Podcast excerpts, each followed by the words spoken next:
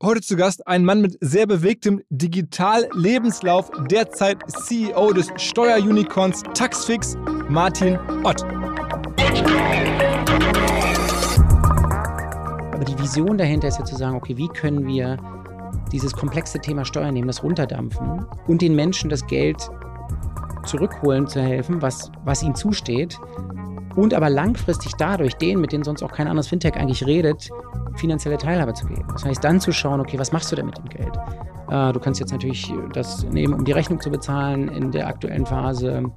Ähm, oder aber auch, und das ist die Perspektive, dann zu sagen, okay, vielleicht äh, ist das auch der erste Schritt, um die Steuerrückerstattung zu nehmen und die mal anzulegen, um diese Rentenlücke zu schließen.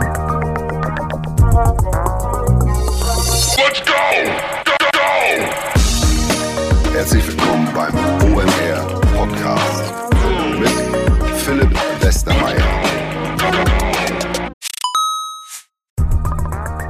Ihr werdet euch wahrscheinlich fragen, warum unser Partner SalesViewer hier so oft im Podcast wirbt. Aber das ist relativ einfach zu erklären, denn wenn wir hier mittels Podcast Reichweite für SalesViewer erzeugen, dann besuchen natürlich auch hunderte von Menschen die Website von SalesViewer und SalesViewer kann dann mit dem eigenen Tool die Website-Besucher oder deren Firmen vor allen Dingen mit Klarnamen entschlüsseln. Also Podcast-Werbung führt zwangsläufig zu immer mehr Website-Besuchern und Website-Besucher lassen sich in Firmen Klarnamen von SalesViewer entschlüsseln und zu neuen B2B-Kunden machen. Und natürlich auch wir bei OMR sind sehr zufrieden mit SalesViewer, nicht nur als Kunde, sondern auch als Partner. Wir setzen deren Tool ebenfalls ein zur eigenen B2B-Lead-Generierung und entschlüsseln damit die Website-Besucher von OMR, OMR Reviews oder anderen Tochterfirmen. Man sieht einfach, wer eure Webseiten besucht hat und wofür sich potenzielle Kunden interessiert haben. Neben uns, also OMR, sitzen aber auch noch deutlich größere Firmen wie Stepstone, Avato Systems, Sport5, Talon One oder die Vodafone-Tochter Grand Centrix bereits auf SalesViewer und generieren damit täglich neue B2B-Leads. SalesViewer ist bekanntlich auf unserem hauseigenen Software-Bewertungsportal OMR Reviews das bestbewertete Tool in gleich drei Kategorien und kann jederzeit kostenlos getestet werden. Wer also sehen möchte, wer auf der eigenen Website drauf war und diese Person dann am besten zu Kunden verwandeln möchte, der kann das alles kostenlos ausprobieren. salesviewer.com slash OMR. Zurück zum Podcast. Martin Ott ist eines der ganz wenigen Exemplare, wo man in Deutschland sagen kann, okay, mein Lebenslauf, meine Arbeitszeit ist quasi mein Venture Capital und er hat dann richtig, richtig große Investments gemacht und Treffer gelandet. Zum Beispiel war einer der ganz frühen Menschen bei Yamba, also dem ganz frühen Samba-Startup. Da war er auf C-Level unterwegs, hat Yamba mit aufgebaut. Dann war er bei Skrill oder damals Moneybookers, einem der allerersten Erfolgs-Fintechs ähm, aus England oder Deutschland, so eine Mischung, sehr groß geworden, haben wir darüber gesprochen. Dann ist er gewechselt zu Facebook, als sie gerade an die Börse gegangen sind. Also auch ganz frühe Zeit wurde er Europachef. Und dann hat er sich einmal vertan, glaube ich, haben wir auch darüber gesprochen, als er dann zu äh, WeWork gegangen ist. Ich glaube, die Entscheidung würde er heute nicht mehr so treffen. Am Ende ist es wie beim Venture Capital. Mal ist auch das falsche Investment.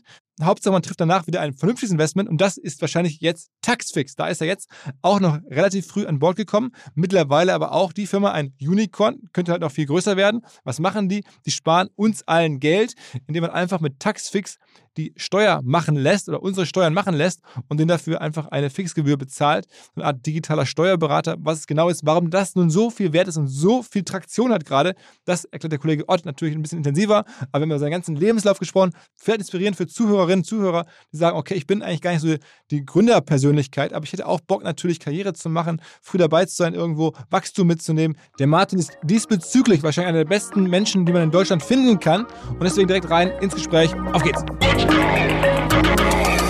Moin Martin. Freue mich sehr, wieder hier zu sein. Moin. Ähm, wir müssen ja bei dir eigentlich ganz vorne ausholen, weil du warst ganz lange bekannt als Europachef von Facebook, hast das ganz früh irgendwie hier in Europa mit aufgebaut, in Deutschland vor allen Dingen auch. Ähm, aber noch davor hast du ja auch schon für charismatische Unternehmer gearbeitet. Irgendwie zieht sich so ein bisschen bei dir durch, durch die Vita. Damals, ich will jetzt mal ganz vorne anfangen mit, mit Yamba, ne, also für die Samba-Brüder gearbeitet. Dann, ich glaube, äh, Mark Zuckerberg als mehr oder weniger Chef. Dann warst du eine Weile bei WeWork. Jetzt Taxfix. Also, ähm, diese, sind diese Gründe auch so speziell, muss man mal erzählen. Aber lass mal, erzähl mal selber in eigenen Worten. Du hast jetzt schon ein bisschen was auf dem, auf dem äh, Kerbholz sozusagen. Erzähl mal von Anfang an. Also mich haben immer äh, generell natürlich in der, in der Tech-Szene oder so technologiegetriebene Unternehmen äh, fand ich immer extrem spannend, die äh, einfach äh, die bestehenden Strukturen hinterfragen. Ja, Disruption. Das erste Startup, was ich nämlich gemacht habe, war, da habe ich mein Studium äh, äh, an der WHU abgebrochen, Businessplan geschrieben, bin nach Japan geflogen, um dort äh, eine Firma zu gründen. Ähm, das war um die Jahrtausendwende, ähm, die so Consumer Reviews macht für japanische Produkte und Plattformen. Und, okay. und das war äh, dann zu einer Zeit, äh, wo sich dann rausstellte, aber das irgendwie vom Geschäftsmodell sah alles ganz toll aus, auch der Businessplan und so. Ähm, dann war die erste Internetbubble, die geplatzt ist. Ähm, dass sozusagen die Monetarisierung von äh, Bannerplätzen auf dem Handy war noch ein bisschen früh dafür. Ähm, und dann bin ich zurück äh, nach, nach Deutschland, habe äh, meinen Abschluss gemacht. Also äh, Mama war happy und dann, ähm, dann äh, war das Ziel ja damals ursprünglich mit Yamba, das mobile Internet nach Europa zu bringen. So, und es stellte sich dann raus, also hast du ja selbst gesagt, äh, Olli Samba, ich war also nicht, nicht Gründer, ich war dann COO. Und stellte sich dann raus, dass die Leute noch nicht äh, hier in Europa auf diesem äh, Schwarz-Weiß-Handy äh, WAP äh, surfen wollten, ähm, sondern eher, weiß ich nicht, Crazy Handyspiele, Frog. Crazy Frog den runterladen wollten. Das so. Aber war eine erfolgreiche Phase trotzdem, oder? Ja, ja, war also sind ja sehr gut gewachsen, sind in der, in, in der Phase Deswegen habe ich auch viel gelernt, was jetzt für Taxfix relevant ist, äh, gerade so die Internationalisierung. Wir sind ja sehr stark ins Ausland expandiert, in alle Herren Länder. Ähm, und äh, ja, danach bin ich äh, nach London gezogen um äh, in dem Markt, das war damals dieser Money Remittance Markt, also so Geldüberweisung von London nach Polen, nach Afrika, da gab es so die Western Union MoneyGram, die haben irgendwie, wenn du 100 Pfund verschicken wolltest, haben äh, dann irgendwie 15 Pfund genommen oder, oder so und wir haben gesagt, mit so einem Digital Wallet, war noch zu frühen Zeiten, ähm, da, äh, das geht auch für 50 Cent und haben dann mit äh, Skrill, ähm, ist später Moneybookers, dann so ein, sag mal, das erste oder eines der ersten Fintech-Unicorns, würde das heute sagen. Damals sagte man noch nicht Fintech dazu. Äh, ähm, also was heute so ein TransferWise macht, vergleichbar? Genau, richtig. Das war noch vor, y, äh, vor TransferWise, vor Wise.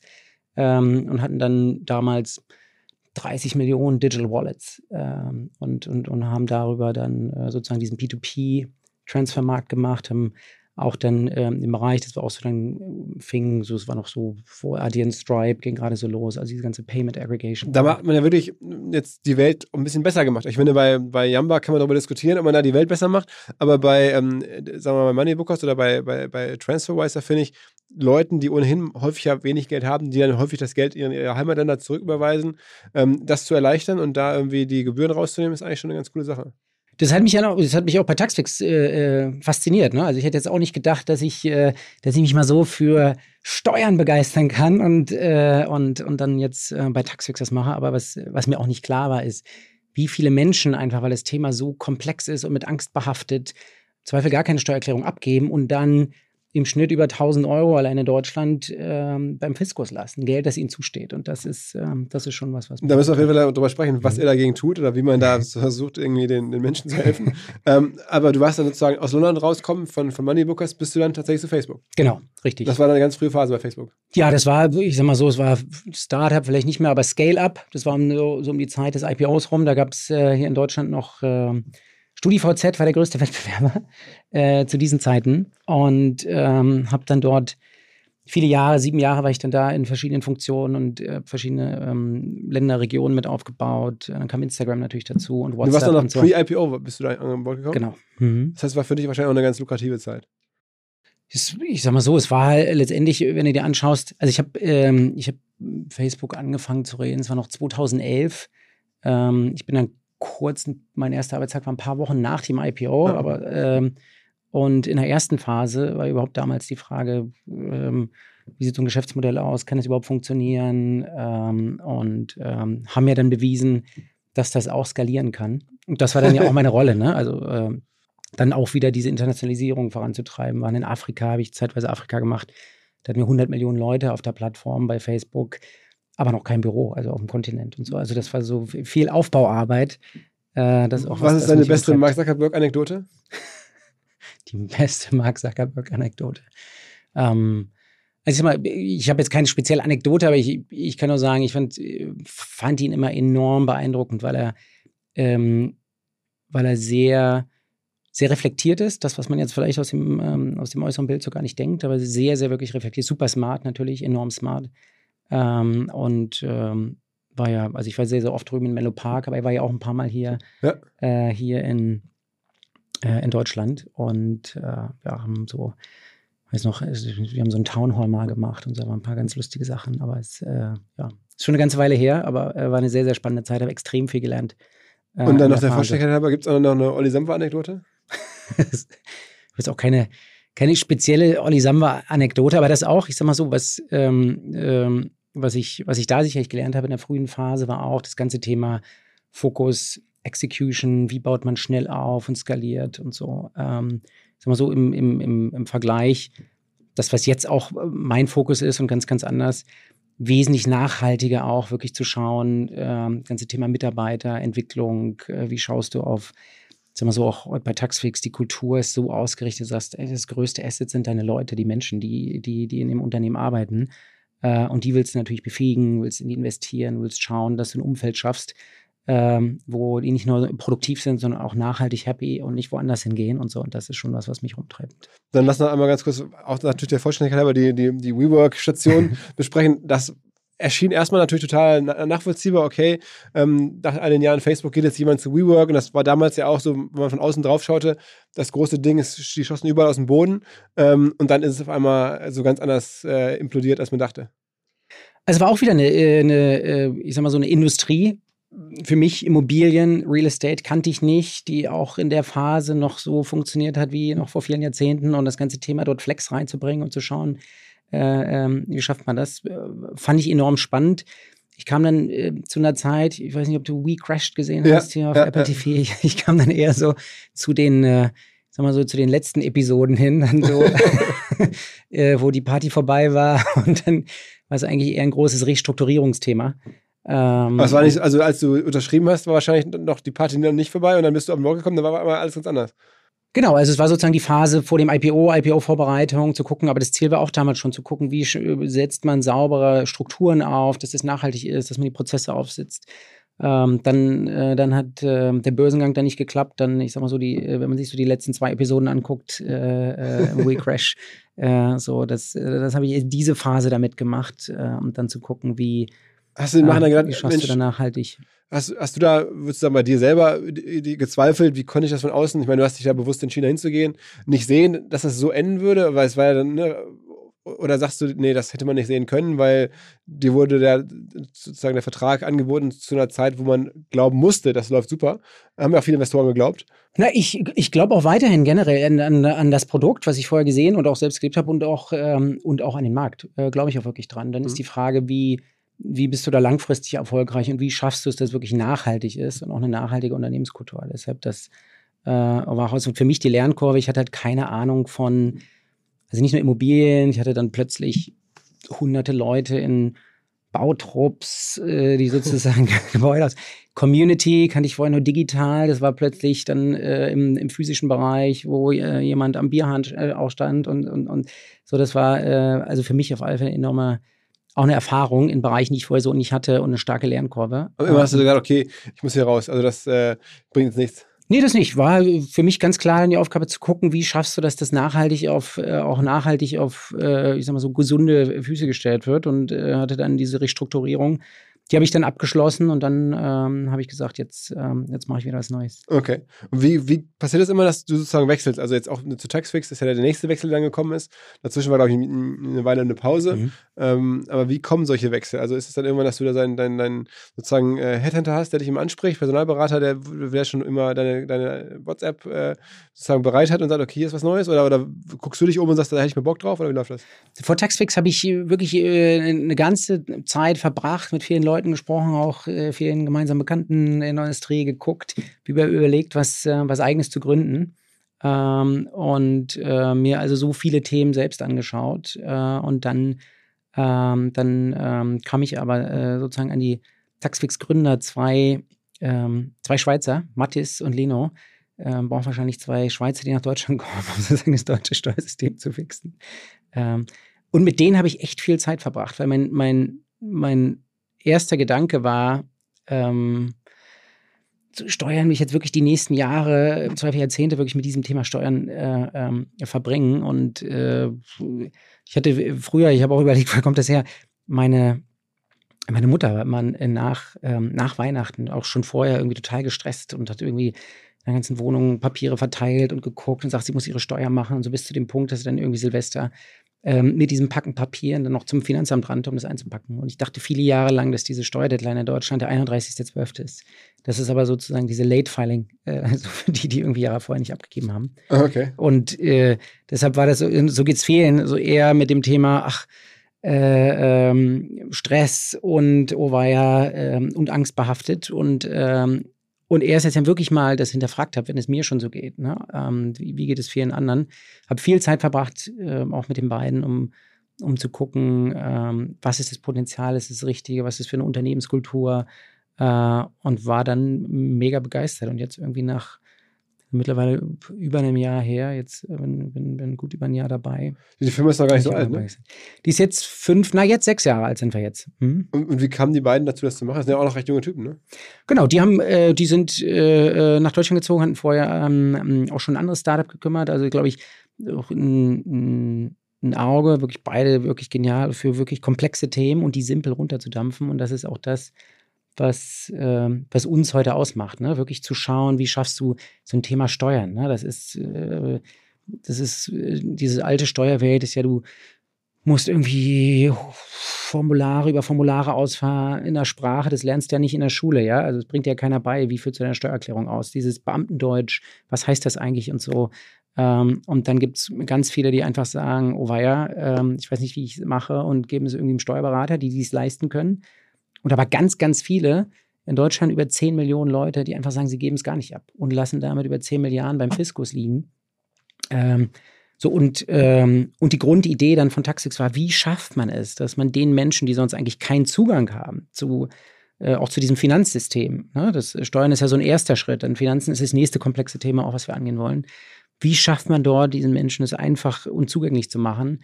Und die Lösung damals war äh, eine App, mit einem einfachen Dialogsystem. So äh, stellen ein paar Fragen aus irgendwie einem Katalog von über 3000 möglichen Fragen, dampfen wir das runter. Äh, äh, und es sind wie ein Dialogsystem, als ob dich dein Steuerberater was fragen würde. Zum Teil Ja-Nein-Fragen, du musst was eingeben, machst ein Foto von deiner Lohnsteuererklärung und dann siehst du, wie, ähm, was deine Steuerrückerstattung ist und kannst dann entscheiden, okay, gibst du jetzt ab oder nicht. Ähm, und das Geschäftsmodell ist dann so, also ihr ermöglicht das den Leuten, die ja sonst keine Steuererklärung abgeben, dass sie einen abgeben, dann bekommen sie ihre Steuererstattung und ihr bekommt einen, einen, einen Teil davon als Provision sozusagen von der Erstattung dann selber. Nee, bei uns ist es so, du gibst äh, ähm, sozusagen, du gibst, äh, äh, beantwortest die Fragen, ähm, dann rechnen wir deine Steuerrückerstattung aus. Und wenn du dann sagst, du möchtest sie abgeben, kostet sich einmalig 39,99 mit der App. Ah, okay. Das heißt, mhm. ihr habt einen, einen Flatpreis, genau. egal was ihr den Leuten mhm. da zurückholt. Das ist immer das Gleiche. Warum so und nicht äh, sozusagen beteiligt an der Erstattung? Es ist für äh, gerade für viele für viele Menschen diese ich sag mal so diese Klarheit äh, auch zu wissen auch ich sag mal so von dem Preispunkt ne? wenn, wenn du dir überlegst äh, wie viele Menschen heute auch diese diese Steuererstattung es ist äh, auch in der heutigen Zeit ja ein äh, sag mal so weißt du also in ähm, OECD habe ich gerade gelesen ähm, über 45 Prozent der Menschen in OECD, das sind die reichen Länder, haben weniger als ein Monatsgehalt irgendwie Rücklage sozusagen auf dem Konto. Ne? So, also das heißt, dass diese 1000 Euro Steuerrückerstattung ist natürlich ein enormer äh, Beitrag zu, ähm, zu den persönlichen Finanzen, auch gerade für die vielen, die sonst nicht Steuererklärung abgeben, nicht die, ich sag mal, Wohlhabenden, ne, die diesen Steuerberater leisten können und äh, immer schon das Maximum rausholen. Und da war einfach die Frage, dass, wie schaffst du das wirklich einfach und transparent? Aber diese 39 äh, Euro müssen Sie trotzdem bezahlen, auch, auch wenn Sie keine Erstattung bekommen? Nee, das nicht. Also Sie können sich ja dann sagen, du, du siehst, was du für eine Steuerrückerstattung bekommst, wir rechnen das aus und dann kannst du dich entscheiden, möchtest du es abgeben oder nicht. Und es gibt ähm, einige, die müssen Steuererklärung abgeben.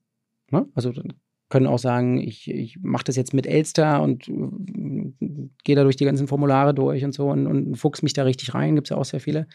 Ähm, und äh, es gibt aber auch viele, die müssen es nicht abgeben. Aber ihr seid für beide da. Also ihr seid nicht nur genau. für die, ihr seid wir sind, der wir, sind, wir sind für beide da, für die, die es abgeben müssen. Ne? Und das äh, sind halt Leute, die auch Lohnersatzleistung bekommen haben, Kurzarbeiter, auch Rentner müssen es machen wenn man irgendwie äh, bestimmte Erträge hat, äh, sozusagen zusätzlich zum normalen Einkommen. Und dann gibt es aber den normalen Arbeitnehmer, der es eigentlich nicht abgeben müsste, der aber ganz, ganz viele Möglichkeiten hat, Sachen abzusetzen, von denen, viele gar nicht wissen. Ne? Also das ist, geht los mit äh, jetzt, keine Ahnung, so einer Werbungskostenpauschale. Jeder kann ähm, so haushaltsnahe Dienstleistungen absetzen. Das ist, wenn du äh, auch bei deinem Vermieter kriegst du dann so eine extra Abrechnung und siehst, was sind die Handwerkerleistungen auch da drauf. Alleinerziehende können äh, äh, besondere Pauschalbeträge sozusagen absetzen oder äh, wir haben Väter und Mütter, die zum ersten Mal sich äh, Kinderbetreuungsgeld zurückholen, bis zu 4000 Euro. Und so gibt es eine ganze Reihe an Sachen. Homeoffice-Pauschale jetzt. Wurde jetzt Was ist denn da mal jetzt? So ich, ich, ich greife jetzt mal ein, mhm. hier bei uns ein Kollege aus der Firma, mhm. verdient hier vielleicht, weiß ich nicht, 40, 45.000 Euro, ist mhm. er ohne eine Familie noch, noch ledig. Mhm. Ähm, mhm. äh, was kann der da meistens, gibt es da so, so typische Annahmen, was der im Durchschnitt so zu erwarten hat, wenn er euch nutzt? Ja, es kommt ganz darauf an, ob er sozusagen zusätzliche Einkünfte hat und wie, also wenn er jetzt zum Beispiel von ähm, außerhalb hier von Hamburg wohnt und pendelt, mhm. äh, dann können wir zum Beispiel die Pendlerpauschale ansetzen. Ne? Äh, und äh, sonst aber auch jetzt gerade mit ähm, diese Homeoffice-Pauschale sind jetzt 5 äh, Euro am Tag, werden jetzt erhöht von 120 Tagen auf 200 Tage nächstes Jahr. Das wären auch nochmal irgendwie 1000 Euro. Äh, potenziell wir haben ja vorhin gesprochen, einige sind, äh, nicht alle sind hier, bei uns auch, ähm, einige im Homeoffice. Das ist ja die Frage, warum machen das nicht noch mehr Menschen? Also wie viele Nutzer habt ihr aktuell? Ähm, äh, wir haben äh, 5 Millionen, äh, über 5 Millionen App-Downloads. Ähm, App-Downloads, okay. Also das ist jetzt nicht nur Deutschland, sondern auch mittlerweile mehrere Märkte. Ne? Genau, richtig. Wir sind jetzt äh, über Deutschland hinaus auch. Das heißt aber die Zahl derjenigen, denen ihr quasi schon Geld geholt habt, in Deutschland, die sagst du nicht? Ist also ein großer Meilenstein, den wir auch äh, sozusagen, über den wir reden. Das ist auch das, was wir was wir intern äh, auch jede Woche uns angucken und mit dem Team feiern, ist, dass wie viel Geld wir zurückgeholt haben für, für unsere Kunden. Äh, und da haben wir letztes Jahr äh, November über eine Milliarde, das war der Meilenstein, zurückgeholt schon für die Leute. Okay, aber eine Milliarde, wenn ich jetzt überlege, gut, ist natürlich mit den verschiedenen Ländern und so schwierig, das irgendwie einigermaßen zu schätzen, aber also ein paar hunderttausend Menschen werden das äh, in Deutschland schon nutzen, den Service. Das kann man, glaube ich, sagen. Definitiv, ja.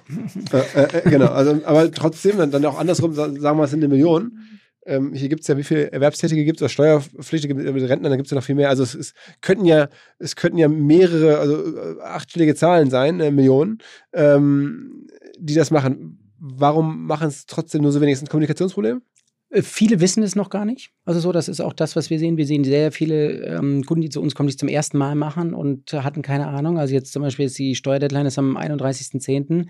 Äh, und auch wenn du irgendwie um 31.10. um 23.30 Uhr sagst, okay, jetzt willst du noch die Steuererklärung machen, kannst du halt irgendwie mit der App das innerhalb von äh, weniger als 30 Minuten noch abgeben. Das ist bei den Leuten noch nicht im Kopf. Die denken immer noch, oh, äh, Steuern, äh, ich verstehe das Thema nicht, es hat mir keiner beigebracht.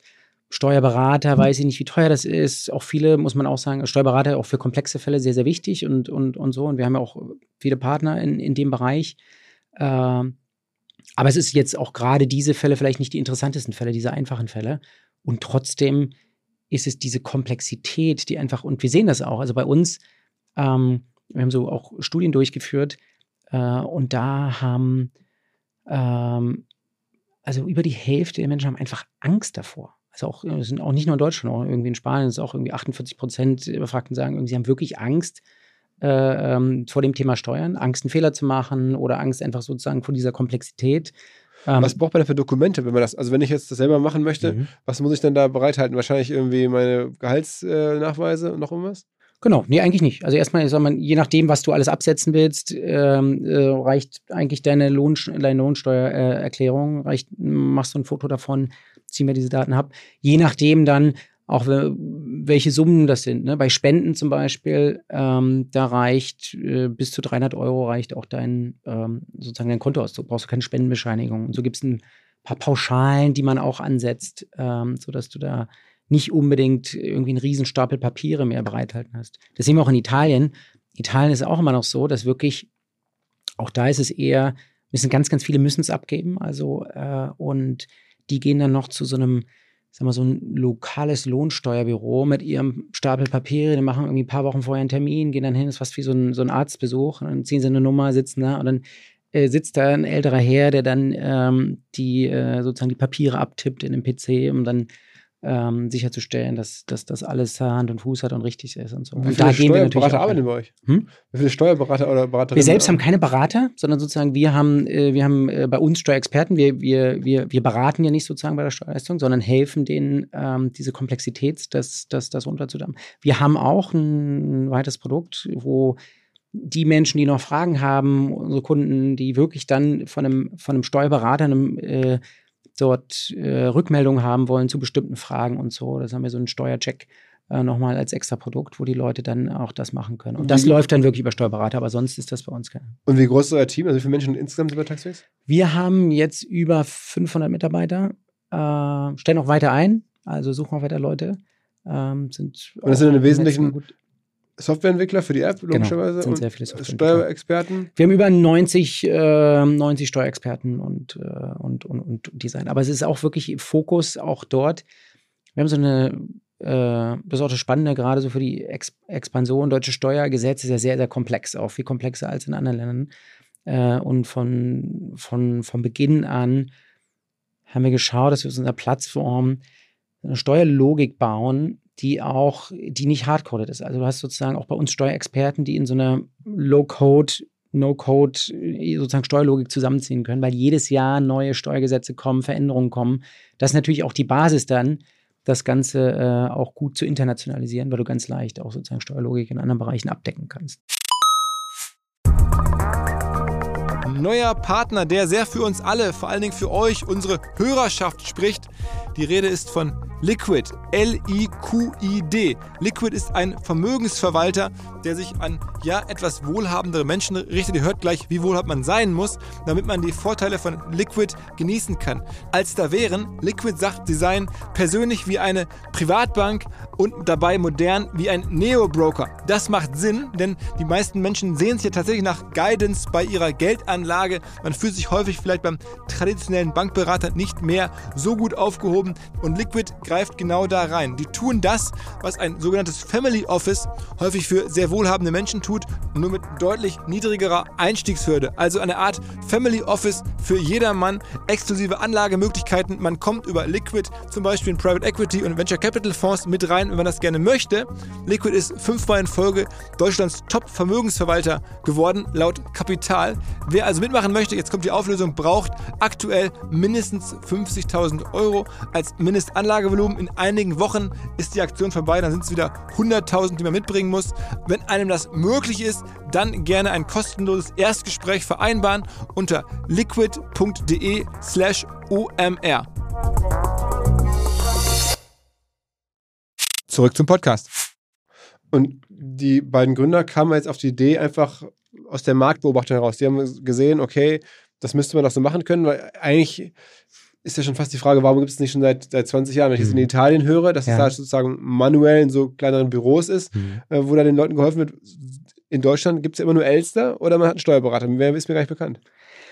Also es war sozusagen dieser Ansatz, das mit der App zu machen, war wirklich, waren wirklich da die ersten in dem Bereich. Und, äh, äh, und ich, ich glaube aber auch, und das, das sehen wir jetzt auch in Italien, wenn die Leute nicht wissen, dass es diese Alternativen gibt. Ne? Also jetzt, wir sehen zum Beispiel auch, wir haben jetzt äh, unsere, zum Anfang haben wir wirklich die allersimpelsten Fälle und das ist auch unser Fokus wirklich, weil das ist immer so ein, so ein Mix aus, wie komplex willst du werden und, und, und welche Fälle willst du wirklich abdecken.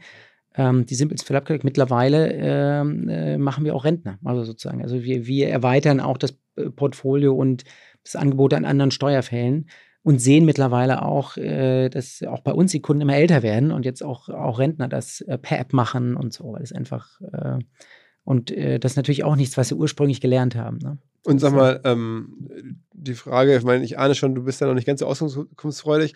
Äh, wie viel Umsatz ist da bislang entstanden? Also, die, also was macht ihr so im Jahr? Was da, kann man da erwarten aktuell? Also um, um, Umsatzzahlen. Äh, Also ich, ich was- unterstelle jetzt mal, ähm, aber es kostet einmalig dann im Jahr diese 39 Euro. Wenn man jetzt irgendwie äh, eine Million Kunden hat, was ich jetzt ja gerade mal so äh, in die Luft geschossen habe, du hast es nicht ganz äh, abgewiegelt, dann wären das 39 Millionen. Kann man das so rechnen? Du kannst das gerne so rechnen. ist So, Aber es ist äh, ich zumindest die falsche von der Logik her, aber 39 Mal dann die Anzahl der Kunden. Mehr ist es ja nicht. 39 Mal die Anzahl der Kunden ist richtig. Was du aber hast auch, äh, was wir immer sehen, ist ähm, auch, dass viele äh, unserer Nutzer äh, für mehrere Jahre auch ähm, ihre Steuererklärung dann angeben, weil du kannst auch, wenn du es erstmalig machst, kannst du auch bis zu vier Jahre rückwirkend Ah, das machen. okay. Also auch jetzt für die, äh, die jetzt noch nicht die Steuererklärung abgegeben haben, könnten ähm, das äh, auch bis zu vier Jahre rückwirkend sich dann die Und Steuererstattung Dann kostet es jeweils nochmal extra 39 Euro. Ja. Okay. Aber ich meine, immerhin, äh, das habe ich ja schon erzählt, ihr seid jetzt Unicorn seit Anfang des Jahres, glaube ich, da gab es die, die Runde. Ähm, das heißt, da muss ja schon richtig Bewegung drin sein in dem Thema. Ähm, äh, erzähl mal, also da sind ja auch Investoren, äh, die man so kennt, äh, größere Fonds aus, aus, aus Nordamerika, große Namen. Beschreibt mal so ein bisschen eure Investment-Historie. Ähm, wir haben ähm, ganz früh, und das war sicherlich auch in einer Phase, wo äh, viele noch hinterfragt haben, äh, wollen die Leute die Steuererklärung jetzt wirklich mit der App machen und so, das war ja auch Neuland, sind ganz früh äh, Red Alpine und Creandum reingekommen. Ähm, dann in der nächsten Phase äh, Valar dazu. Das ist der Peter Thiel-Fonds, ne?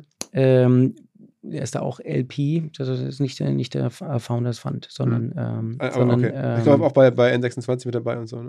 Genau, die haben sehr, sehr Ja. viel auch in, in, diesem Fintech-Bereich gemacht. Ähm, dann äh, Index. Ähm, das Großer, äh, sehr prestigereicher Fonds aus, aus die sind super, auch bei uns im Board, der Neil Reimer und so wirklich ganz, äh, ganz toll. Und jetzt in der letzten äh, Runde ist ähm, TVG, die sind Teil von diesem Ontario Teachers Pension Plan äh, mit äh, David. Dan, der, Thursday dieser Daniel. Reimer ist ja der Typ, der jetzt gerade auch mit Figma da in Adobe richtig viel Geld verdient hat, ne?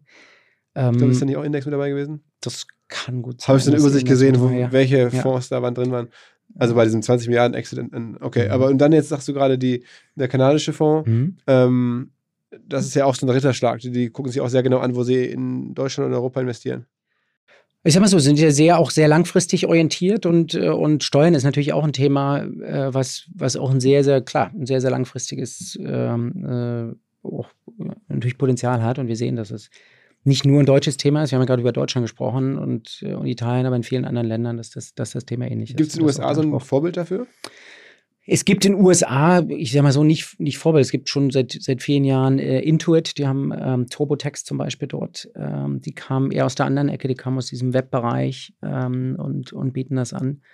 Äh, und äh, ja, Wie, wie viel Geld ist in die Firma mittlerweile reingeflossen? äh, bei uns Ja. über 300 Millionen. Das ist ja schon echt viel Geld, ja. Das ist schon, das ist schon. Warum, warum ähm, steuern die Gründer das nicht selber? Ich meine, das sind jetzt ja zwei junge Typen, die das erfunden haben oder äh, gegründet haben. Warum sagen die Mensch, äh, wir holen den Martin? Ähm, also äh, Lino, der, äh, der eine Gründer ist noch mit dabei, ist äh, bei uns der Chief Product Officer, auch super, wirklich äh, Produkt- und, und, und Visionär in dem Bereich. Und Mathis, ähm, ähm, der andere hat für sich einfach entschieden, dass es eine Phase ist in dem Unternehmen, die wirklich Spaß macht, auch so eine Gründungsphase früh und ab einer gewissen Größe, ähm, dass, äh, dass das dann nicht mehr so das ist, was er, was ihm täglich Spaß macht, weil die Aufgabe einfach auch eine andere ist und dann geschaut, was ist sozusagen der, der richtige Partner, haben wir geguckt, ob äh, so als, als sozusagen als Partner dann mit einsteigen, um das auf das nächste Level zu heben. Und das äh, ja, Wie kam an dich? Also, das hattest du gerade so ein bisschen, äh, nicht, äh, also da gab es irgendwie eine Intro, logischerweise, aber oder Genau. war das irgendwie klassische Personalsuche? Wie, wie kam's? Das war, dass die, die Intro kam sogar über, äh, über einen Personaler in dem Fall. Ah, okay. Also wir haben auch viele gemeinsame Bekannte und so, aber das, äh, diese Intro kam sogar über, äh, über einen Headhunter. Und wenn man dich dann an Bord holt, mittlerweile ist es ja schon so, dass du sozusagen, ja, das, also mir ging das zumindest so, ich weiß vielen auch aus der Branche, die gesagt haben, okay, guck mal, krass, der Martin Ott geht da jetzt hin. Ähm, äh, du hast jetzt ja schon so viel auch größere Firmen äh, gemanagt oder äh, erlebt. Das war schon so ein bisschen auch so eine Art Ritterschlag, dass du jetzt da den CEO gibst. Ne? Das würdest du jetzt auch nicht bei jedem, bei jeder Startup-Idee mehr machen. Also ist so mein Gefühl. Und, äh, aber es kommt ja nicht ganz umsonst. Also man muss sich ja auch schon an der Firma beteiligen, nämlich an. Du machst es jetzt nicht nur gegen Gehalt.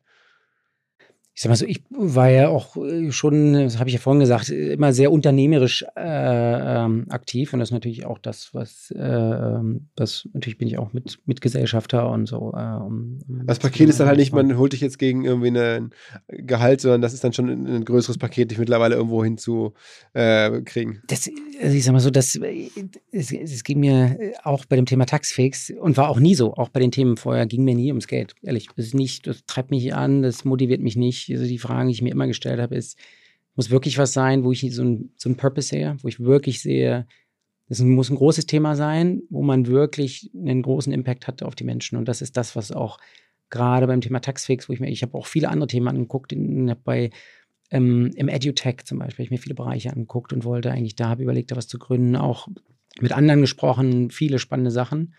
Ähm, und das Thema war auch wieder so eins, was ich gesagt habe. Das ist so, das ist nicht nur jetzt Millionen und Abermillionen Menschen in Deutschland so. Ich sagte ja, fast zwölf Millionen, die, die keine, nicht mal die Steuererklärung abgeben. Das heißt, sie sind nicht befähigt. So, und aber die Vision dahinter ist ja zu sagen, okay, wie können wir dieses komplexe Thema Steuern nehmen, das runterdampfen und den Menschen das Geld zurückholen zu helfen, was, was ihnen zusteht, und aber langfristig dadurch denen, mit denen sonst auch kein anderes Fintech eigentlich redet, finanzielle Teilhabe zu geben. Das heißt, dann zu schauen, okay, was machst du denn mit dem Geld? Äh, du kannst jetzt natürlich das nehmen, um die Rechnung zu bezahlen in der aktuellen Phase.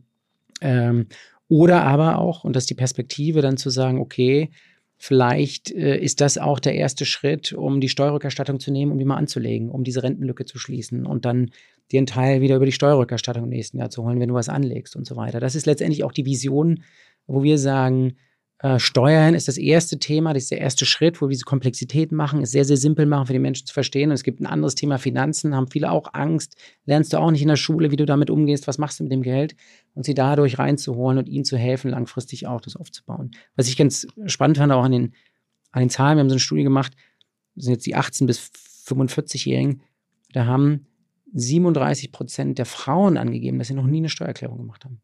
Das heißt, und ich glaube, es waren 24 Prozent der Männer oder so. Das gibt es also auch dort, auch ein Gender Gap. Und es zieht sich natürlich durch, auch hin bis ähm, zur Altersarmut und so. Und das ist schon ein riesen, riesen Thema. Über das redet kaum einer. Finden und zu gucken, wie holst du die rein? Also die Finanzämter, finden die das gut, dass es sowas gibt? Sagen die, ähm, also am Ende fehlt ihnen jetzt das Geld? Also was früher quasi ähm, nicht angefordert wurde von den Bürgern, ist ja dann im Staat oder in, in den Kommunen äh, irgendwie geblieben. Jetzt zum Teil nehmt ihr das da raus ähm, und ihr macht ja dann sozusagen eine andere Art von Paperwork, mhm. das ihr den Finanzämtern mhm. gebt. Also und wahrscheinlich auch mehr Last. Also ich meine, jede Bearbeitung ist ja vom Finanzamt zusätzlich irgendwie zu erledigen. Also sind die happy, dass solche, solche Angebote wie euch jetzt gibt? Ja, also erstmal, also wir sind ja auch enger Partner von Elster und, äh, und, und sehen uns da auch als Brücke eigentlich genau zwischen den Finanzämtern und Politik. Weil was wir machen ist, wir schaffen ja einerseits die Digitalisierung, das heißt, äh, äh, ähm, schaffen, dass diese Prozesse sozusagen vereinfacht werden. Das ist ja unser, gab es ja früher schon irgendwie die Idee, äh, kann man die Steuererklärung auf dem Bierdeckel machen. So, jetzt haben wir irgendwie den digitalen Bierdeckel, du kannst es auf dem Handy machen. Ähm, und gleichzeitig aber auch, sagen ja auch viele Politiker, es gibt ja bewusst Steuervergünstigungen für sehr, sehr viele, die Alleinerziehenden und, äh, äh und die Eltern und, ne, die kommen aber gar nicht an die es gedacht haben. Die Wohlhabenden, ja, ich glaube, es war auch schon immer so, die haben einen Steuerberater und der hilft natürlich dort auch äh, das Beste rauszuholen. Aber viele, für die eigentlich diese äh, Gesetze gedacht sind, die erreichen diese Vergünstigung gar nicht. Und von daher ist es schon eine Partnerschaft mit der Politik, weil wir ja schaffen, dass diese Menschen, die sonst nicht diesen Zugang hätten, dort auch das Geld kriegen, was ihnen zusteht und was auch für sie gedacht ist. Mittlerweile ist ja in dem Markt noch einiges los. Ne? Also ich meine, ein anderer gemeinsamer Freund von uns beiden, ich glaube ein ganz früher Mitstreiter von dir, der Florian Heinemann, mit dem du schon wahrscheinlich frühe Rocket-Tage immer wieder Kontakt hast, weiß ich, und wir kennen ihn nun beide lange. Ähm, da habe ich gesehen, der ist vor kurzem auch, mit, also nicht selber, aber über, über, über Project A äh, in, in eine Unternehmung eingestiegen, die da tätig ist. Also es scheint da jetzt, ich habe in der Vorrecherche auch ein bisschen gesehen, dass ihr wart jetzt die Ersten offensichtlich, aber da ist jetzt schon mittlerweile, gibt es da schon relativ viel äh, Aktion. Ja, es, es, das zeigt ja, wie, wie, sozusagen wie groß äh, der Bedarf eigentlich ist in dem Bereich äh, und dort, äh, sagen wir so, auch wo, wo, wir sagen, wir sind gerade noch am Anfang, ne? also das, äh, wo wir jetzt anfangen, ähm, in diesem sag mal so, in diesem ursprünglichen Segment äh, wirklich Leuten das per App zu ermöglichen. Jetzt kann man natürlich auch über die Webseite mittlerweile machen. Und jetzt gibt es auch Steuerexperten, die dort helfen und so weiter. Ne? Und das ist, äh, ist, das zeigt ja, dass es auch für verschiedenste Nutzergruppen auch verschiedene äh, Bedürfnisse gibt äh, und das ist ja. Aber du bist entspannt. Ich meine, jetzt habt ihr diese schöne Idee gehabt und auf einmal gibt es irgendwie, dreht man sich um und dann gibt es irgendwie zehn andere Firmen, die dann zum Beispiel auch wiederum ihrerseits finanziert werden, die jetzt auch alle an den Kuchen ran wollen ich sag mal so, ich war, war schon immer darauf fokussiert, äh, sozusagen auf das, auf das eigene Unternehmen dort, das, das richtig zu machen. Und ich glaube, wir machen sehr, sehr viel richtig, wenn man sich das anschaut, auch bei, bei, unseren, bei unseren Kunden. Ich glaube, diese, das hat mich auch so fasziniert, ja, als ich, als ich dort überlegt habe, ist, ist, ist sozusagen das jetzt Taxfix das Richtige für mich und so.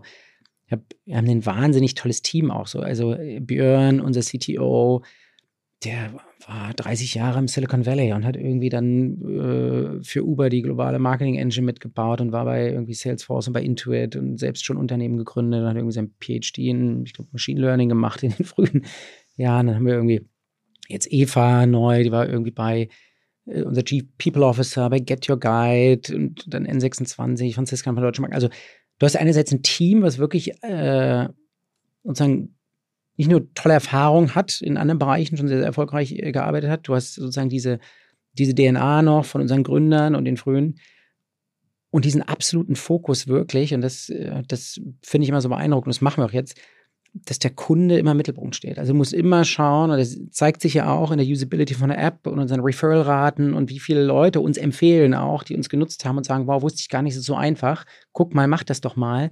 Das macht uns so erfolgreich. Wir hatten jetzt auch zum Beispiel einen, auch ein, äh, mache einmal die Woche mache ich so ein All Hands auch, wo wir äh, offen Frage und Antwort machen und äh, ähm, und äh, laden auch unsere Kunden zu ein. So und dann sozusagen stehen, sitzen die Kunden da auf dem Stuhl und dann äh, können äh, die, ganzen, äh, die ganzen Mitarbeiter, die Teams dort Frage und Antwort stellen und, und, und gucken, einfach zu lernen und immer zu schauen, okay, wie können wir, ähm, wie können wir immer besser sein und immer bessere Produkte entwickeln.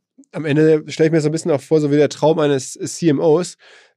Eure ähm, Zielkundengruppe ist quasi jeder, also so ein bisschen, also sehr breit. Man hat kaum Streuverluste, weil irgendwie eine Steuererklärung außer Kindern oder so, wenn ich es richtig verstehe, jeder kann bei euch mitmachen. Also es gibt auch jetzt ähm, vom Rentner bis zum Studenten, jeder kann irgendwas gewinnen quasi.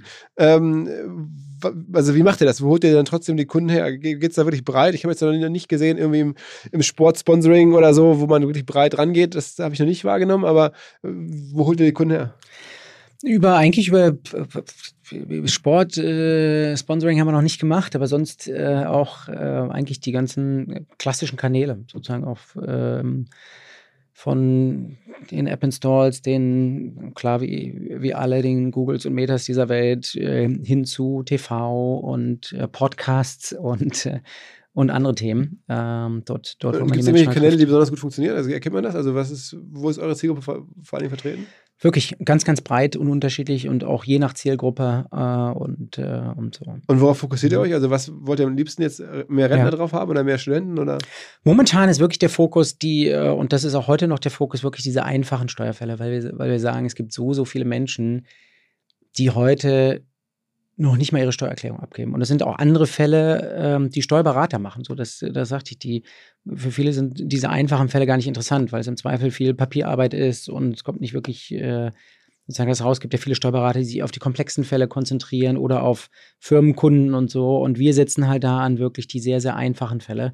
Und da spielt das Alter weniger eine Rolle, sondern es spielt eher, da, ähm, äh, eher eine Rolle, äh, wie ja, habe ich einen Steuerberater oder nicht? Oder, oder, oder, oder, oder wie, wie sind meine eigenen Bedürfnisse? Ne? Und, und es gibt so unterschiedliche, äh, auch, äh, ich sag mal so, Ängste, die die Leute treiben. Dann gibt es andere, die sind angetrieben, sozusagen zu sagen, okay, ich will optimieren, um halt das Bestmögliche aus der Steuererklärung rauszuholen in, und größtmögliche Steuererklärung. Die anderen sagen, ich will es eher wirklich einfach haben und stressfrei und so. So, das sind eigentlich eher so verschiedensten Zielgruppen, wo wir dann gucken, äh, wie spricht man die am besten an. Ich war ganz überrascht. Wir hatten vor ein paar Monaten gleich mal einen Artikel über dieses gerade angesprochene ähm, Startup von Project A, also ne, wo die rein investiert haben. Ich glaube, das heißt Expresssteuer oder so. Das ist also der Wettbewerber zu euch, wenn ich es richtig verstehe. Und die das war die Story, wachsen wobei TikTok extrem stark. Also, dass irgendwie bei TikTok man den Leuten da erklärt, dass sie da Geld zurückbekommen, sozusagen von ihrer Steuererklärung. Und da dachte ich, okay, krass, die TikTok-Zielgruppe, ähm, dass die jetzt auch schon irgendwie Steueransprüche hätten, äh, die sind ja meist noch Schüler oder, oder Studenten, hat mich überrascht, aber das scheint so zu sein. Also ich kann jetzt, nicht, ich kann jetzt nicht für die anderen sprechen, aber es ist schon, es ist ein sehr, sehr großes und breites Thema und es zieht sich wirklich durch alle Altersgruppen und Bevölkerungsschichten und so. Das, äh, das sehen wir auch. Was mir bislang überhaupt gar nicht klar war, ist, jeder Hersteller von Produkten jeglicher Art kann ein Volksprodukt sein in Kooperation mit der Bild. Das ist insofern natürlich spannend, weil die Bild eine Wahnsinnsreichweite hat, fast 50 Prozent der deutschsprachigen Bevölkerung erreicht und halt dieses Label Volksprodukt vergibt an Partner. Seit 21 Jahren machen sie das. Mittlerweile gibt es 220 verschiedene Volksprodukte und es werden weitere gesucht. Es gab schon Zahnbürsten, Volksakkus, aber auf der Website habe ich gesehen, sie suchen zum Beispiel einen Partner für eine Volkszahnzusatzversicherung oder für eine Volkspizza oder für einen Volksstaubsauger. Also, wer solche Produkte herstellt und auch in größerer Kapazität produzieren könnte, denn erfahrungsgemäß spricht der Verkauf nach einer solchen Kampagne ziemlich an, wendet euch bitte an einen Vermarkter, der Bild. Die Firma heißt Media Impact. Und Media Impact sagt übrigens auch, dass 80% derjenigen, die schon mal eine Kampagne in dem Bereich gebucht haben, das wieder tun. Wer jetzt hier erstmals von dieser Möglichkeit gehört hat, bekommt auf seine erste Buchung auch ein Media-Bruttovolumen von 220.000 Euro on top. Wendet euch dazu bitte direkt an Media Impact ein Wort www.ftf.de slash Bild slash Volks-Produkt und erwähnt einfach im Gespräch mit den Ansprechpartnern und Ansprechpartnern dort, dass ihr über OMR kommt und dann gibt es diesen Zuschlag. Zurück zum Podcast. Und ist es dann jetzt am Ende ein Unternehmen aus Deutschland heraus, ähm, das wirklich jetzt schaffen kann, Europa oder vielleicht sogar noch darüber hinaus äh, zu wachsen, also zu internationalisieren? Also das ist unser Plan, weil wir sehen, dass es kein rein deutsches Thema ist. Das ist natürlich, also wir sind ein deutsches Unternehmen und haben äh, hier natürlich auch unser Hauptquartier und äh, glaube ich auch eine sehr, sehr gute Basis, weil das deutsche Steuersystem wirklich so komplex ist. Und, äh, also wenn man das hier man es überall. Ja. Das, äh, das ist die Hypothese. Nein, aber wir sehen, wir sehen, dass, ähm, das, wie ich ja vorhin sagte, auch in Italien, in Spanien und darüber hinaus auch in anderen Ländern, dass das eigentlich ein, ein, ein internationales Thema ist. Auch ähm, ich habe neulich was gelesen, 77 Prozent der Menschen verbringen pro Jahr mehr als einen Tag mit ihren Steuersachen. Wenn du allein überlegst, was das sozusagen für eine Lebenszeit ist. Also nicht nur diese Ängste und den Stress und so weiter vorher, sondern auch äh, allein die Zeit, die die Leute damit verbringen. Wenn du da schaffst, äh, das äh, einfach einfacher zu machen, den Zeit zurückzugeben, nicht nur Geld zurückzugeben. Also ist also ein Riesenmehrwert. Aber das Ziel ist, das, was ich nochmal sagte, ist schon darüber hinaus, über dieses Steuerthema dann wirklich das als Einstieg zu sehen und dann über das Steuerthema hinaus die Wertschöpfungskette äh, verlängern. Ja, so also wirklich den, den Menschen dann mit auch anderen Themen zu helfen. Also dann, am Ende kommt dann, dass ihr dann auch sozusagen mit für die dann, weiß ich nicht, äh, Investmententscheidungen vielleicht trefft für das Geld, was ihr dann zurückholt, dass man sagt, okay, Mensch, leg das doch an, wir hätten folgende Anlageidee für dich, sowas in der Art. Genau, oder ihnen auch wieder das Thema erstmal näher zu bringen, zu erklären. Das ist ja auch das, was wir heute machen, ne? zu sagen, also, in den mergen dann alle Fintechs. Also was heißt, was man jetzt schon zum Teil sieht, dass irgendwie so eine Trade Republic und eine N26, die früher, der eine hat irgendwie Aktien gemacht, der andere hat Konto gemacht. Jetzt äh, nähert sich das so ein bisschen an. Ähm, am Ende nähert ihr euch der ganzen Welt dann auch nochmal an, nur von der anderen Seite. Ich sag mal so, ich glaube, wir sprechen heute ganz andere Leute an, nämlich, ich sag mal so, ganz, ganz viele, die noch nicht mal ihre Steuererklärung abgeben. Es gibt sicherlich auch viele, die, ähm, die auch äh, die anderen Apps nutzen oder andere Sachen machen, aber es gibt ganz viele, die vielleicht heute auch nicht gleich äh, irgendwie Aktien traden würden oder irgendwie was anderes machen, ne? sondern die erstmal abzuholen, reinzuholen und dann zu schauen. Äh, und für uns auch ein Thema, ob wir das selbst machen, ob wir partnern, das sind heute Sachen. Ein Thema, was wir heute schon machen, was auch super angenommen wird, ist das ganze Thema ähm, Soforterstattung. Also du kannst auch bei uns ähm, innerhalb von jetzt mittlerweile irgendwie mit Instant SEPA in zehn Minuten sozusagen das Geld auf äh, deinem Konto kriegen oder ah, ein Teil wow. davon. Äh, und musst Deswegen nicht, auch die große Finanzierung, das wollte ich mich gerade fragen. Du musst nicht warten. Ähm, also war das auch der Grund, warum ihr das ja gerade 300 Millionen aufgenommen habt? Also so viel Geld, da dachte ich mir, was machen die mit so viel Geld? Ähm, äh, aber dann ist das auch Teil des Geldes dafür, diese Soforterstattung machen zu können? Also man muss ja nicht, das machen wir mit einer, machen wir mit einer Partnerbank zusammen, sozusagen. Ah, okay. Das läuft nicht über uns. Ah, ah, okay, das heißt, das ist, aber trotzdem, das heißt, man, ihr rechnet das aus und gebt dann auch in dem Moment schon den Leuten das Geld, was ihr denen mhm. projiziert, was da kommt, gibt ihr dann schon raus. Oder ein Teil davon. Heute sagen wir, kriegst 50 Prozent sofort davon. Mhm es ist ja eigentlich so, klingt so schön, um wahr zu sein. Also man äh, hilft anderen Leuten dabei, sich sag mal, Geld zu organisieren, gibt es denen sofort. Also was, was kostet denn also ein Neukunde? Also ich meine, da stellt man sich so vor, äh, das muss ja ganz günstig sein, weil äh, wenn das einmal im Markt ist, okay, hier gehen wir zu Taxfix, die mehr oder weniger besorgen die Hunderte oder Tausende äh, aus, aus dem Nichts, also Geld, das vorher nicht da war. Das müsste doch, ihr müsst euch müssten doch die Kunden da sozusagen äh, zulaufen.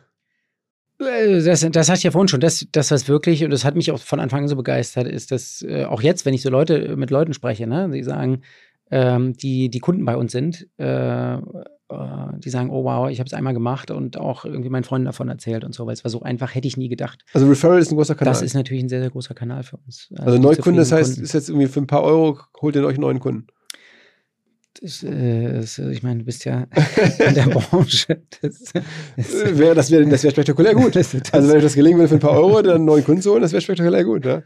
Aber also ich nehme an, dass es so einfach nicht ist. Aber die Referrals, die sind ja umsonst. Insofern oder, oder vergütet ihr Referrals? Nein. Nee, das machen wir nicht. Also ja, also wir haben auch, wir haben auch äh, Empfehlungs, äh, Empfehlungsmarketing dort, äh, dort ähm, so Gutscheine, Coupons und so. Aber das ist jetzt nicht das große Thema. Das große Thema ist wirklich ähm, dass wir sehen, dass die Leute, die uns zum ersten Mal wirklich genutzt haben, dann auch wirklich das ähm, ihrer Familie erzählen oder es mit anderen machen und so. Das, und gibt's also, das spricht ja für das Produkt. Nicht noch, auch am Ende stelle ich mir so vor, da so wirklich Bauchgefühl, Marketingkanäle ganz abseits von den klassischen, wo man sagt, okay, über Partner mit jedem weiß nicht, äh, Arztbesuch oder Sachen, die Leute zwangsläufig machen müssen oder die Finanzämter schicken das automatisch zu, wenn das so ein sinnvolles Produkt ist. Also dass man kriegt das aber nicht noch schneller gehebelt, außer jetzt über klassisches Marketing in, in, in Meta und, und Google und, und Podcast, sondern äh, da müsste doch eigentlich noch mehr gehen, weil ich meine, das ist ja wirklich so breit und jeder braucht es. Ja, und das, was wir sehen, ist, und das ist auch bei uns äh, wirklich organisch gewachsen, ist, dass viele Firmen auf uns zugekommen sind und gesagt haben, das ist ein Riesenthema für unsere Mitarbeiter. Äh, und es ist ja wie so ein, ich will nicht sagen, fast wie so ein Benefits-Thema, wenn du sagst, okay, du hilfst den Mitarbeitern, ja, genau. die müssen ja die Steuererklärung zum ja. ersten Mal abgeben oder kommen irgendwas im Ausland, kommen ja an. Genau, so Corporate Deals und so weiter. Ähm, und äh, das heißt, wir machen das mittlerweile. Also wir machen auch so Webinare und erklären das, das, äh, das, das Steuerthema, machen das einfach und, und haben dann sozusagen Partnerschaften mit Unternehmen, ähm, die zu uns kommen und sagen, oh, hilf doch mal unser Mitarbeiter. Also das heißt, dann ist dann so, weiß ich, bei Siemens oder bei VW, wo dann ein paar hunderttausend Leute arbeiten, schreibt dann der Personalchef einmal hier einen Hinweis, liebe Leute, geht alle zu Taxfix. Das wäre ein Traum von euch. Also wenn äh, Siemens und VW das machen würden, das wäre toll, ja. Aber noch nicht. nee, Siemens und VW machen das noch nicht. Äh, okay, okay. Wer macht? Gibt's da, kannst du Referenzen nennen? Ähm, also ich sag mal so, die, gibt einige so im, im, im Startup-Ökosystem, die auch kennen. Ich glaube, SumUp macht das mhm. und äh, ich glaube Zalando, so, also so schon. Ähm, ähm, aber wir reden immer von, auch von Einkommenssteuer vor allen Dingen, ne? Genau, das sind hauptsächlich Einkommenssteuerfälle. Also andere steuerliche Themen löst ihr nicht? Äh, ich sag mal so, eine richtig komplexe Steuerthemen machen wir heute noch nicht. Also, äh, oder jetzt, äh, aktuelles Thema ist natürlich das ganze Thema Grundsteuer. Ja? Ich wollte gerade sagen, das ist auch das ein Thema, was ich auch so latent immer überall höre, dass wie schwer es ist, dass Leute mit, mitmachen. Am Ende wird das wahrscheinlich alles geschätzt werden, weil Leute das nicht ausfüllen. Das also ist ein, ist ein Riesenthema momentan und äh, wir, haben, äh, wir machen das auch, bieten es an. Äh, zusammen mit einem Partner Lama, äh, wenn du das bei uns machst, bist du irgendwie in der, in der App, kostet sich irgendwie, ich glaube, 19,95 Euro und kannst dann darüber sozusagen das Tool deine Grundsteuer einfacher machen. Ist es denn schon so, dass mittlerweile, ich habe ja gerade dieses Umfeld beschrieben, äh, der Firmen, die euch da jetzt nacheifern, ähm, habt ihr euch auch jetzt so diese Finanzierungsrunde gesichert und du sitzt jetzt da und weißt, du bist der bestgefahrenste von allen. Ähm, jetzt kann man gucken, wie die anderen sich so schlagen in den nächsten Wochen und dann kauft man ein bisschen zu?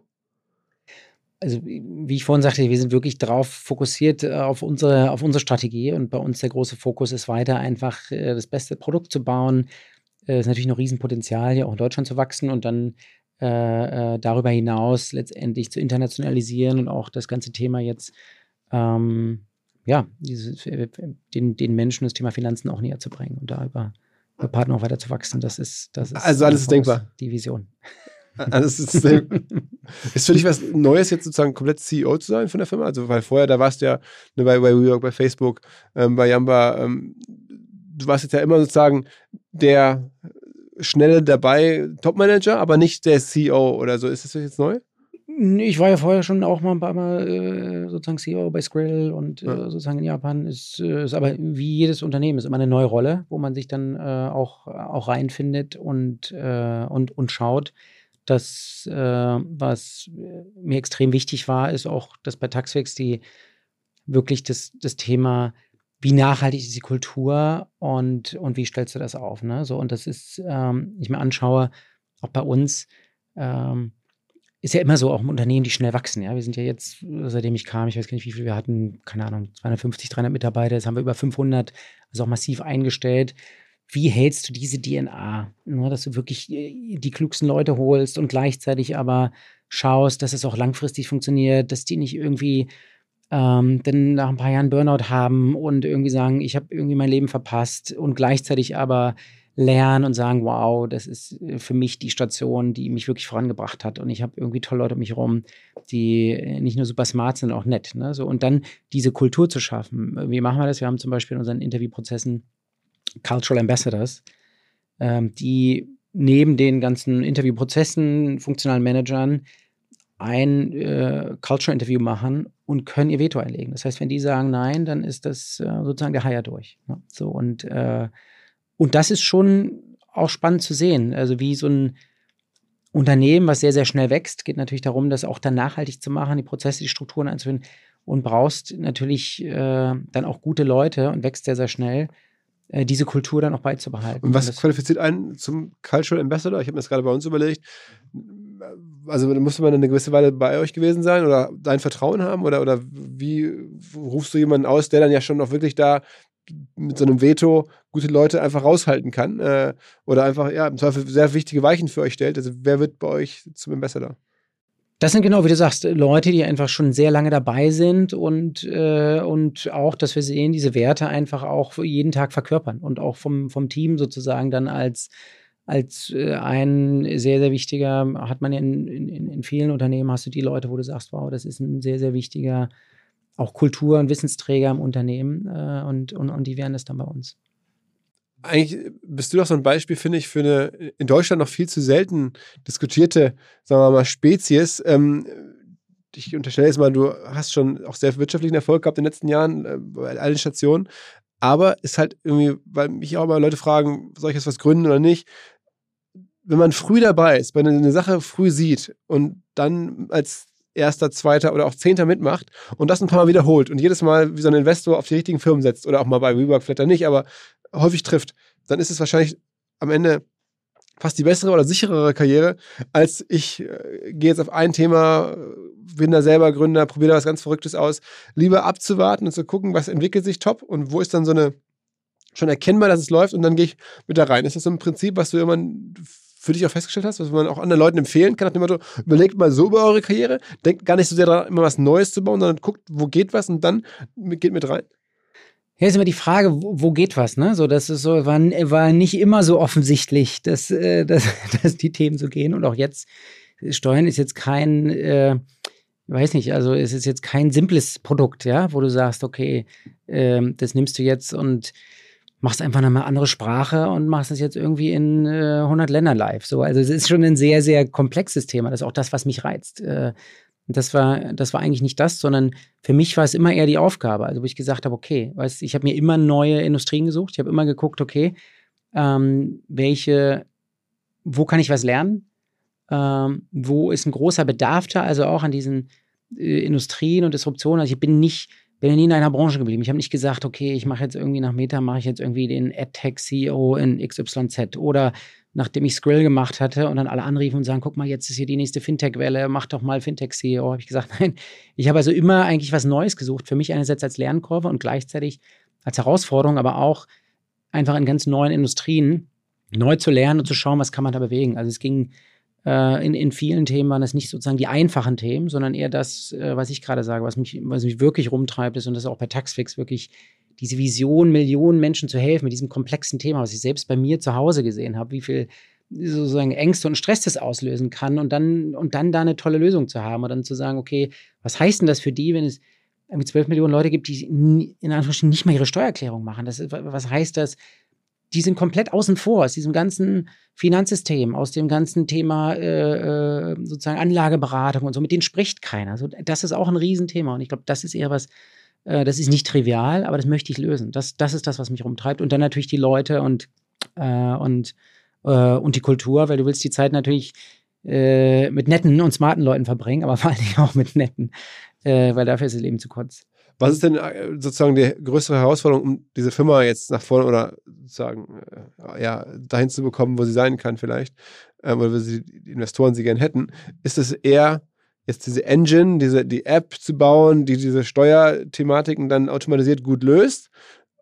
Äh, oder ist es eher am Ende die Marketingaufgabe, wie kriege ich zu vernünftigen, überschaubaren Kosten noch mehr Menschen dazu, unseren Service zu nutzen? Das ist mal so eines der Herausforderungen, die wir jetzt gerade angehen und wo wir sehr fokussiert drauf sind, ist das ganze Thema, wie internationalisierst du so ein Thema wie Steuern? Weil halt jedes, nicht nur jedes Steuersystem ist anders, aber auch die Bedürfnisse sind anders in den einzelnen Ländern, warum die Leute das machen und wie jeder einzelne Markt funktioniert und so. Und das, was ich sagte, das ist, das ist nichts, wo du einfach nur irgendwie jetzt die Sprache anpasst und das äh, ist letztendlich das Gleiche. Ne? Und, äh, und gleichzeitig dabei aber noch zu gucken, wie entwickelst du deine Plattform weiter, damit das Ganze auch nicht skaliert und so. Also ich glaube, größte Herausforderung für uns ist immer noch ähm, super Leute. Ich glaube, wie bei allen, das ist A und O. Damit steht und fällt, glaube ich, Erfolg einer Firma. Wir haben zum Glück äh, echt mega gute Leute und das ist auch, äh, die Top-Leute ziehen dann wieder neue super Leute an und so. Und das beizubehalten, ähm, ähm, das ist für uns eigentlich der große Fokus. Zusammen dann mit der Internationalisierung zu gucken und wie bauen wir weiter sehr, sehr kundenzentriert ähm, dann, ähm, dann diese Themen aus. Aber sag mal, die, die App kann jetzt in Deutschland schon alle Fälle, die man sich vorstellen kann, die, die, die, die könnte jetzt. Also wenn die können wir nicht. Wir fokussieren uns wirklich heute auf die sehr simplen Fälle. Wir sind bewusst nicht auf sehr, sehr komplexe Fälle gegangen. Okay, okay. Aber von den, von den 80-20-Regel vielleicht, also von den 80 Prozent, die dann so die, der normale Fall ist, den könnt ihr. Ähm, und, und dann ist das da jetzt erstmal geklärt. Das heißt, da hat man jetzt sozusagen das Produkt einigermaßen stehen. Und jetzt geht es darum, dann am Ende um die Marketing-Challenge, die Leute reinzubekommen und im Ausland wiederum die erstmal Logik zu finden, wie löse ich jetzt 80 Prozent der Steuerfälle ähm, und wie hole ich mir da neue Kunden rein. Kann man, so, kann man das so beschreiben? Ja, ist, ist, ist sehr gut äh,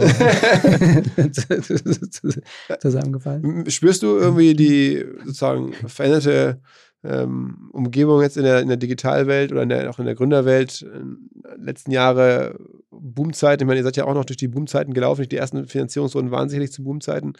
Ähm, ist jetzt irgendwas anders? Also wahrscheinlich bei euch jetzt, ja, die, ihr könnt ja sogar Krisengewinner sein, weil die Menschen noch viel dringender jetzt ja offensichtlich wegen der Inflation so ihr Geld brauchen. Also klingt es erstmal so, dass man nicht auf den ersten Blick sieht, wo ihr jetzt darunter leidet. Ähm, Im Gegenteil, oder, oder gibt es doch was, wo du sagst, ah, das hat sich jetzt schon stark geändert?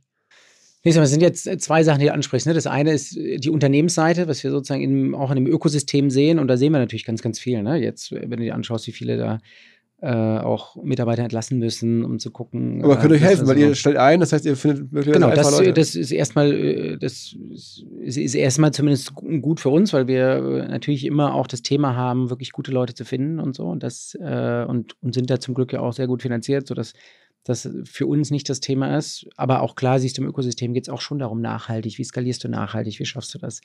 Und dann das, was du ansprichst, ja, die auf der, auf der Kundenseite bei den Menschen, das ist schon auch da das, das Thema, klar, Steuern natürlich auf der Businessseite eher ein sicherer Hafen ist, aber auch weil wir in so einer Phase ja genau den Menschen helfen, ja. äh, mit äh, im Zweifel äh, Geld zu haben, ihre Rechnung zu bezahlen. Was ist denn so das, das der durchschnittliche Payout, den man so bekommen kann bei euch? Ist es, sag mal so, irgendwie, da im Durchschnitt, was ist das so? Ist, äh, Im Schnitt sind das 1071 Euro.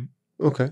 Okay. Also schon substanziell, auch gerade wenn man sich anguckt, auch Klar, die, vor allem ist das ist netto. echt viel Geld, genau. Das ist wirklich netto viel Geld äh, und und wenn du es rückwirkend machst, also dich hinsetzt und das, weil du es noch nicht vorher gemacht hast, das irgendwie zwei, drei, vier Jahre rückwirkend machst, das ist wirklich ähm, enorm viel Geld. Also dankt mir später für diesen Podcast. Wenn ihr jetzt irgendwie noch 1071 Euro braucht, ähm, dann jetzt direkt nach unserem Gespräch vielleicht kurz äh, die Text. Bis zum 31.10. Ähm, das okay. ist, äh, dann ist die Deadline. Dann ist es vorbei. Äh, genau, das ist die Steuerdeadline jetzt für dieses Jahr. Äh, warte mal, vielleicht ist das noch eine Frage. Ist das ein sehr saisonales Geschäft? Also jetzt sozusagen, jetzt müsst ihr das mit Druck äh, die Leute da reinbringen, weil wenn die sozusagen die Botschaft im Dezember oder Januar hilft den Leuten nicht mehr so viel? Es kommt wirklich auf den Steuerfall drauf an, weil viele, ähm, die nicht abgeben müssen, haben auch nicht diese Steuerdeadline. Das heißt, es gibt ja viele Menschen, die müssen nicht unbedingt abgeben. Ja, ja. Die können auch rund ums Jahr abgeben. Das meine ich, okay. Ja. Also dann geht es doch, die meisten vielleicht, die hier zuhören, müssen ja vielleicht gar nicht abgeben. Also genießt ähm, das zusätzliche Geld der OMR-Podcast freut sich für euch. Ähm, danke fürs Möglichmachen, Martin. Danke fürs Rumkommen. Super. Ähm, bin gespannt, äh, wo du bist und was du machst, wenn wir uns das nächste Mal hier im Podcast hören. Freue ich mich. Ciao, ciao. Mich. Ciao. Zur Abwechslung jetzt mal vollkommen schamlos und offene Selbstvermarktung und Werbung für unser OMR-Festival am 7 und 8. Mai. Dort sind wir gerade in der absoluten Planungshochphase. Das heißt, wir verkaufen jetzt letzte Standflächen, wir planen, wie halt dort alles laufen wird Anfang Mai. Und weil das so ist und weil wir noch einige Flächen und Möglichkeiten, Masterclasses, Präsenzen frei haben, wollte ich nochmal dazu aufrufen, sich da bitte zu melden, wer noch nach neuen Kunden nach neuen Leads sucht, wer eine Plattform sucht, um seine Brand transparenter und sichtbarer zu machen, wer in irgendeiner Form nach Nachwuchs, nach Talenten sucht. All das können wir ermöglichen. Ihr könnt bei uns gesehen werden, ihr könnt bei uns wirklich wachsen, aber halt nur jetzt in diesen Tagen, denn irgendwann müssen wir dort die Bücher schließen, weil die Planungszyklen Richtung Mai dann zu kurz werden und vielleicht auch, weil einfach alles verkauft ist. Deswegen jetzt nochmal der Hinweis, denkt an unser Festival jetzt, wer dabei sein möchte, mit Masterclass, mit Speaking, mit vor allen Dingen aber Präsenzen auf der Fläche, mit Ständen. Einfach ganz kurze Mail an inbound.omr.com. Innerhalb eines Tages melden sich da eine Kollegin, ein Kollege und dann startet die Zusammenarbeit.